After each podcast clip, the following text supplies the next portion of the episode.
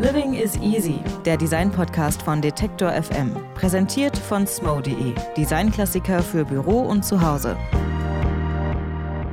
Willkommen zurück zu einer neuen Folge von Living is Easy, dem Design-Podcast hier bei Detektor FM. In dieser Staffel widmen wir uns ganz dem Bauhaus und schauen uns einmal die Schwerpunkte der Bauhausstädte in Deutschland an. In der letzten Folge zum Beispiel haben wir geschaut, wie das moderne Bauhaus in Weimar aussieht. Da setzt man zum Beispiel einen Fokus auf die Nachwuchsförderung. In dieser Folge allerdings machen wir ein bisschen was anderes. Wir wollen nämlich auch mal einen Blick auf den Schöpfer des Bauhauses, auf Walter Gropius werfen. Und wir schauen mal, was er eigentlich auch außerhalb Deutschlands geschaffen hat.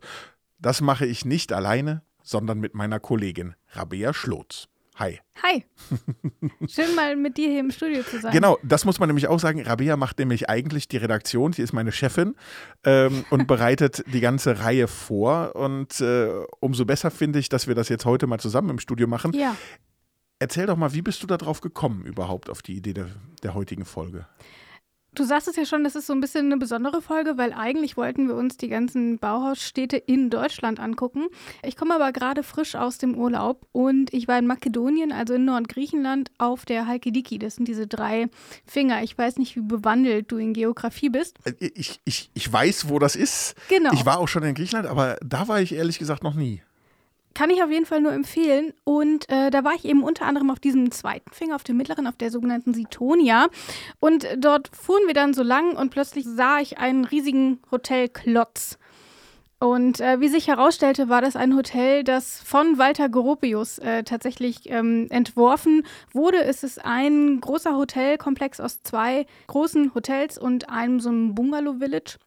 Und äh, als ich das dann herausgefunden hatte, dass das tatsächlich von Walter Gropius ist, da bin ich ein bisschen neugierig geworden und also, habe so ein bisschen gelesen ähm, über Walter Gropius und auch über das Bauhaus im Ausland. Ähm, und dann war ich so ein bisschen angefixt und dann habe ich dir direkt geschrieben, hier, lass doch mal eine Folge zum Bauhaus im Ausland machen. Und jetzt sitzen wir hier.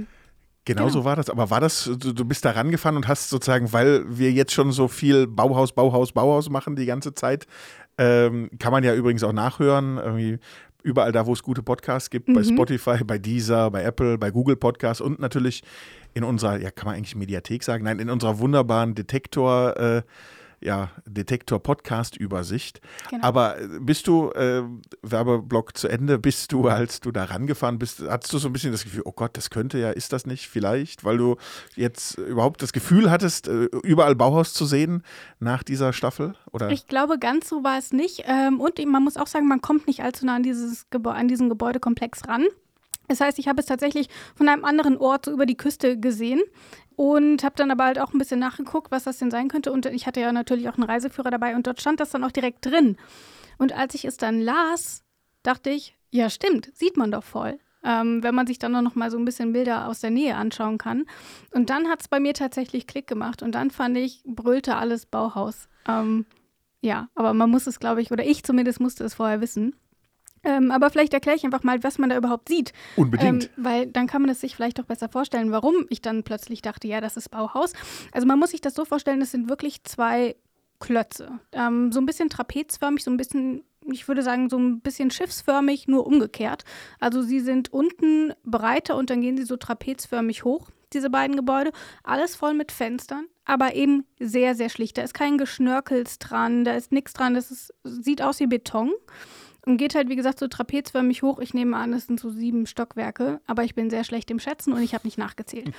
und man sieht sie halt wirklich schon aus der Ferne, aber man sieht eben auch die Schlichtheit. Und das fand ich ist so beeindruckend, weil das war für mich dann so typisch Bauhaus, dieses Schlichte. Und dann, wenn man sich dann so durch die Bilder slidet, ich habe dir ja auch ein paar hier geöffnet, dann gibt es die natürlich auch hoch bearbeitet. Und wenn man dann sich überlegt, wie dann abends tatsächlich in den Hotelzimmern so die Lichter brennen, äh, sieht bestimmt furchtbar schön aus. Und entstanden ist das eben schon in den ähm, 60ern. Und man muss dazu sagen, vorher gab es in Griechenland auf der Halkidiki noch nicht so viele Hotels. Und dann haben sie mhm. sich gesagt, okay, hier setzen wir was hin. Dann haben die dort Sümpfe trockengelegt. Dann haben sie dort an dieses riesige Gelände, da ist nichts außenrum, diese beiden Hotelgebäude ähm, gebaut, plus eben dieses Village und eine Marina und ich glaube, ein Weindorf gibt es auch noch. Man kommt aber leider nicht richtig ran. Ich wollte dann direkt reinfahren und mir das Ganze gerne mal so von innen anschauen und mal kurz reinlunzen und auch mal ein bisschen aus der Nähe betrachten. Ähm, aber es ist komplett abgeriegelt. Draußen steht Security. Wenn man kein Hotelgast ist, kommt man leider nicht rein. Und du konntest auch nicht mal sagen, du möchtest nur mal einen Drink an der Bar nehmen. Nee, es ist komplett abgeriegelt. Es sind zwei Fünf-Sterne-Hotels ähm, und natürlich entsprechend hochpreisig. Genau, aber so sah das dann eben aus. Ähm, ich kann es nur empfehlen, das einfach mal zu googeln. Es ist in Porto Caras. Ähm, witzigerweise, dieses Caras ähm, ist auch benannt nach dem Gründer dieses Resorts. Das heißt, er hat das Ganze nach sich selber benannt, was irgendwie auch ganz witzig ist. Genau, aber so war das im Urlaub und schon war die Arbeit wieder da. Das ist vielleicht das Einzige, was nicht ganz so schlicht ist an der ganzen Sache.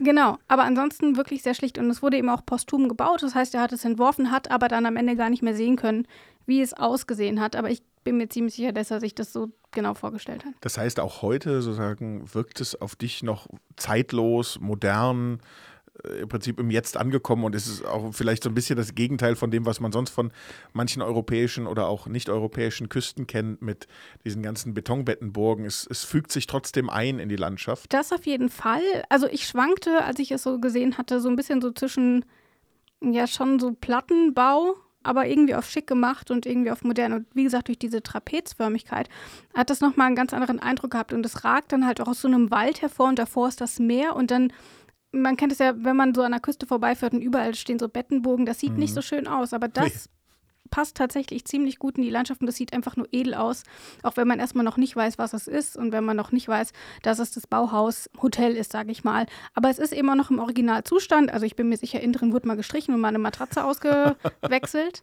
ähm, aber ansonsten ist es tatsächlich noch original erhalten und das zeigt dir dann irgendwie auch, wie langfristig ähm, Gropius bei solchen Sachen rangegangen ist und wirklich überlegt hat, wie können wir das so bauen, dass das eben nicht in 20 Jahren scheiße aussieht. Gropius ist das Stichwort, weil Walter Gropius hat diese Anlage entworfen. Die wurde dann posthum errichtet. Aber das war lange nicht das einzige Bauwerk, was er außerhalb Deutschlands errichtet hat. Nee, überhaupt nicht. Und ich wusste gar nicht, dass gerade so im Architekturbereich doch relativ viel im Ausland entstanden ist, weil wir eben, wie gesagt, häufig auf Weimar, auf Dessau, auf Berlin schauen. Mhm. Ähm, aber vielleicht sollte man da auch so ein bisschen erstmal über die Geschichte von Gropius sprechen, warum das überhaupt so entstanden ist.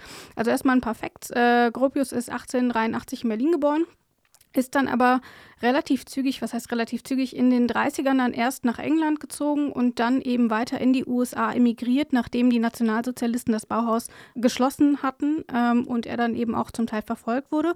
Und in den USA ist er dann relativ schnell ein etablierter Professor in Harvard gewesen für Architektur an der Graduate School of Design. Ähm, also nicht auch einfach irgendeine Uni, sondern Harvard. Das klingt natürlich irgendwie schon nochmal dann ganz edel und das zeigt auch so ein bisschen, dass er dort relativ gut angekommen gekommen ist, auch mit seinem Design, das ja in Deutschland entstanden ist und bis dahin ja auch relativ neu war. Und in dieser Zeit hat er dann eben auch The Architect Collaborative gegründet. Das ist ein ähm, Zusammenschluss von jungen Architekten und Architektinnen, die sich ähm, unter Walter Gropius eben mit dieser Form der Architektur beschäftigt haben und dann eben in der ganzen Welt auch gefragt waren. Wir werden gleich noch auf einige Bauten eingehen. Ganz, ganz unterschiedliche Bauten, ganz unterschiedliche Einflüsse eben unter diesem Bauhausstil, ähm, wo eben ganz, ganz viele unterschiedliche Köpfe darüber nachgedacht haben, wie man das machen kann.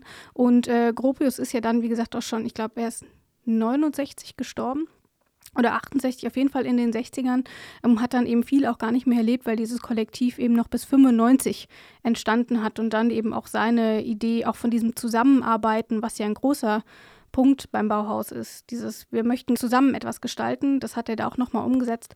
Ähm, und dann wurden eben bis 95 überall auf der Welt ganz unterschiedliche Gebäude gebaut. Natürlich auch wieder viele Siedlungen in Deutschland. Und das gibt es natürlich auch, aber eben sonst überall auch. Und das fand ich sehr, sehr spannend. Es gibt ja auch noch andere Bauhausarchitekten, die im Ausland dann tätig geworden sind. Wir bleiben mal bei Walter Gropius.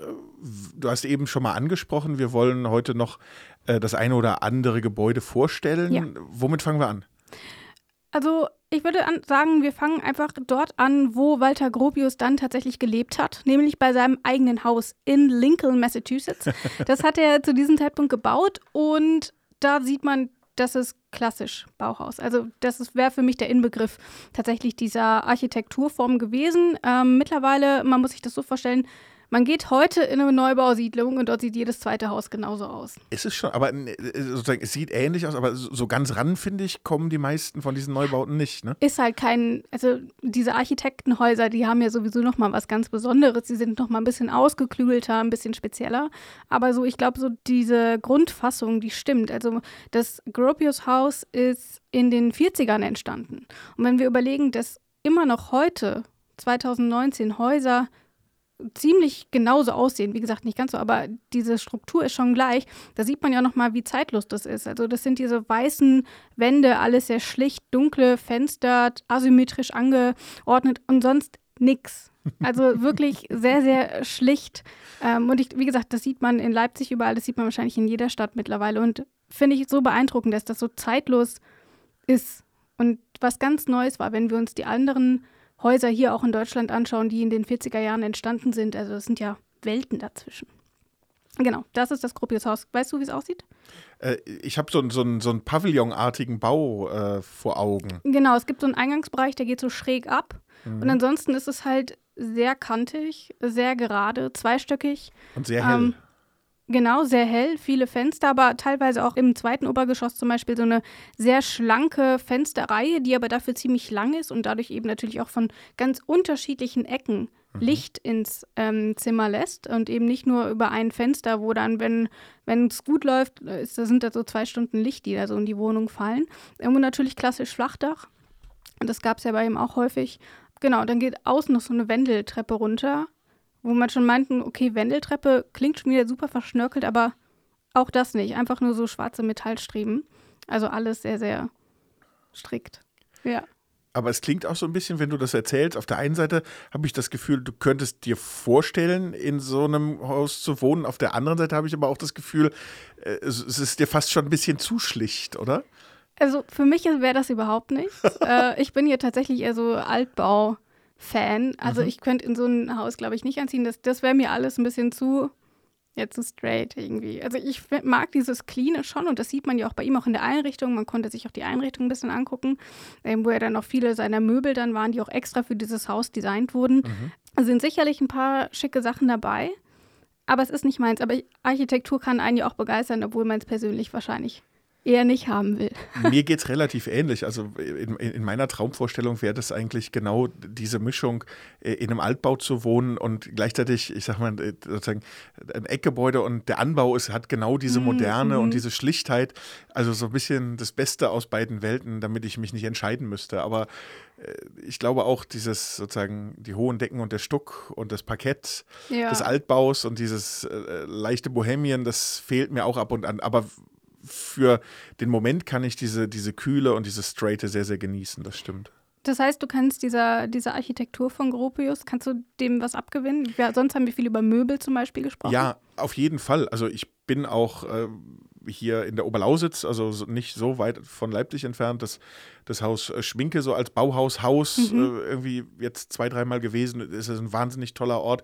Überhaupt, äh, ich habe mir die Meisterhäuser angeguckt äh, in ähm, und ich habe generell, also sozusagen, ich fühle mich wohl mit dieser Architektur. Ich finde sie auch sehr angenehm für eine moderne Architektur, weil sie ja nicht nur zeitlos ist, sondern, oder ich glaube, neben diesem Zeitlosen gehört ganz stark dazu, dass sie so qualitätvoll umgesetzt wird. Also, dass ja. sowohl die Materialien als auch die Verarbeitung und auch die Überlegung, wie denke ich das Haus oder das Gebäude in seiner Umgebung, in dem Raum, ja. dieses Wechselspiel, das, das, das wird immer mitgedacht und man merkt diese intensive Auseinandersetzung und das ist wahrscheinlich wirklich auch die Grundlage dafür, dass man einfach sagen kann, es ist wahnsinnig gehaltvoll, wahnsinnig qualitativ hochwertig gebaut. Ähm, am Ende ist es aber vielleicht auch so ein bisschen so wie das, ich kenne das noch aus der Generation meiner Eltern. Meine Eltern haben, hatten, haben ähnlich gelebt und so, man will sich ja immer absetzen und hat automatisch so eine Gegenbewegung. Äh, vielleicht äh, geht es in der nächsten Generation wieder in die andere Richtung. Ja, aber du sprichst das schon an. Die Materialien tatsächlich sehr hochwertig gebaut. Auch dieses Gebäude ist noch weitestgehend im Originalzustand. Da muss nicht irgendwie äh, die Wand neu verputzt werden. Mhm. Ähm, ich glaube, sie haben die Böden ausgewechselt, weil das so Korkplatten waren. Und wenn du dort halt 70 Jahre durchläufst, ähm, dann sind die irgendwann durch. Ähm, aber alles andere ist tatsächlich noch gut erhalten. Und da sieht man ja auch wieder, dass dort dieser, diese Langlebigkeit wieder im Vordergrund steht, wie wir es eben bei den Hotels eben auch schon hatten. und, und, im Prinzip diesen Nachhaltigkeitsanspruch noch lange bevor man diesen, diesen Begriff irgendwie als, ja, nicht Modebegriff, aber als, als einen Standardbegriff für, für Bauen etabliert hat. Ja, genau. Kommen wir mal zu meinem zweiten Gebäude, was Unbedingt. komplett anderes, äh, nämlich die Universität Bagdad. Ein Hochhaus, was ich sowohl für, für Bauhaus erstmal, wie gesagt, häufig Flachdach, jetzt auch die ganzen Bauhäuser in Weimar und so, mhm. ein Hochhaus und für eine Uni, finde ich, ist ein Hochhaus sowieso auch nochmal irgendwie was Besonderes. Und ähm, ist eben in den 1960er Jahren entstanden. Ist ein Gebäude, auch oben flach. Und hat in der Mitte so eine, ich weiß gar nicht, wie ich es beschreiben soll, so ein Mittelteil, der nochmal sich von den Fenstern hervorhebt und oben auch in so einer Kuppel auf dem Dach endet. Und alles andere ist aber flach. Also auch dort wieder ganz komisch, äh, aber sieht richtig schön aus und ähm, hat nochmal so eine Unterbrechung äh, zwischen den Etagen. Ich glaube, so ab Etage 5 ich nehme an, es ist ein Balkon. Man kann es leider nicht genau erkennen, aber eben auch mit so Stelen davor, dass es quasi wieder so eine gerade Linie ergibt. Und äh, die ganzen Etagen sind halt in die Fenster so aufgeteilt mit einzelnen Blöcken. Ähm, also auch dort wieder ganz, ganz äh, spannend. Hätte ich vielleicht am Anfang gar nicht so richtig Gropius-Style erkannt. Mhm. Und deswegen, das zeigt irgendwann nochmal, wie zum einen, wie unterschiedlich die Gebäude sind, die sie gebaut haben. Wir werden das gleich nochmal sehen bei dem dritten Gebäude, das ich mitgebracht habe. Aber eben auch, wie unterschiedlich die Baustile an, äh, ausfallen. Eben dann auch, dass man dort wieder auf ähm, Stein gesetzt hat, der sich auch in die Umgebung anpasst und so. Ähm, von daher, ich weiß nicht, du hast dir wahrscheinlich auch wieder die Bilder geöffnet. Mhm, mh. ähm, wie würdest du das einschätzen? Du bist ja eher so der Bauhauskenner. Naja, es, es wirkt schon wieder, also weil du es gerade auch angesprochen hast, wegen der Materialien, wegen des Steins, es wirkt schon wieder so, als wäre lange oder überhaupt lange bevor dieser Bau entstanden ist, hat scheint es, als hätte er sich schon mit sozusagen der Umgebung, mit seiner Umwelt ja. da auseinandergesetzt. Und äh, auch wenn es ein Hochhaus ist, und äh, vielleicht kann man das Letzte, was man sagen kann über ein Hochhaus, ist, dass es sich sozusagen äh, in die Landschaft einfügt. Das ist aber, ja eigentlich immer die Idee, dass sich das hervorhebt. Genau, aber ja. genau, aber gleichzeitig ist es hier so, finde ich, dass es, dass es schon, also ja, fast was Fließendes hat oder auch mit diesem Stein irgendwie sehr organisch wirkt. Ja, genau. Aber finde ich wieder was komplett anderes auch vom Stil, wenn wir das jetzt auch nochmal mit dem Haus, das wir eben besprochen haben, vergleichen.